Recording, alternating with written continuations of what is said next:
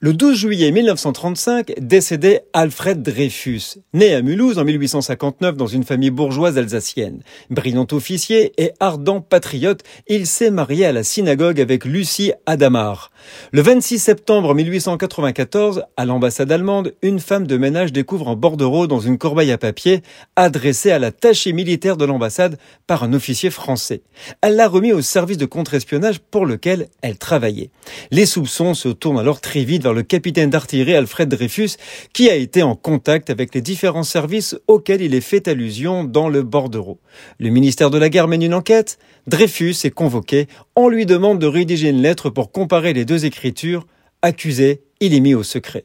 Va débuter alors une affaire qui va diviser la France en deux, les Dreyfusards et anti-Dreyfusards.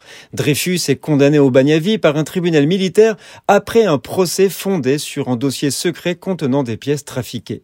Jean Jaurès s'étonnera même que l'on ne l'ait pas plutôt fusillé que banni avant de devenir Dreyfusard. Le 5 janvier 1895, le capitaine Dreyfus est dégradé lors d'une cérémonie publique humiliante dans la cour de l'école militaire, au cours de laquelle il a continué à proclamer ⁇ Je suis innocent ⁇ Un jeune journaliste juif hongrois Théodore Herzl suit l'affaire. Révolté par l'antisémitisme français, il conclut à la nécessité de créer un État juif. Onze ans après, Dreyfus est gracié par le président Émile Loubet. En 1906, Dreyfus reçoit la Légion d'honneur. Nous sommes le 12 juillet.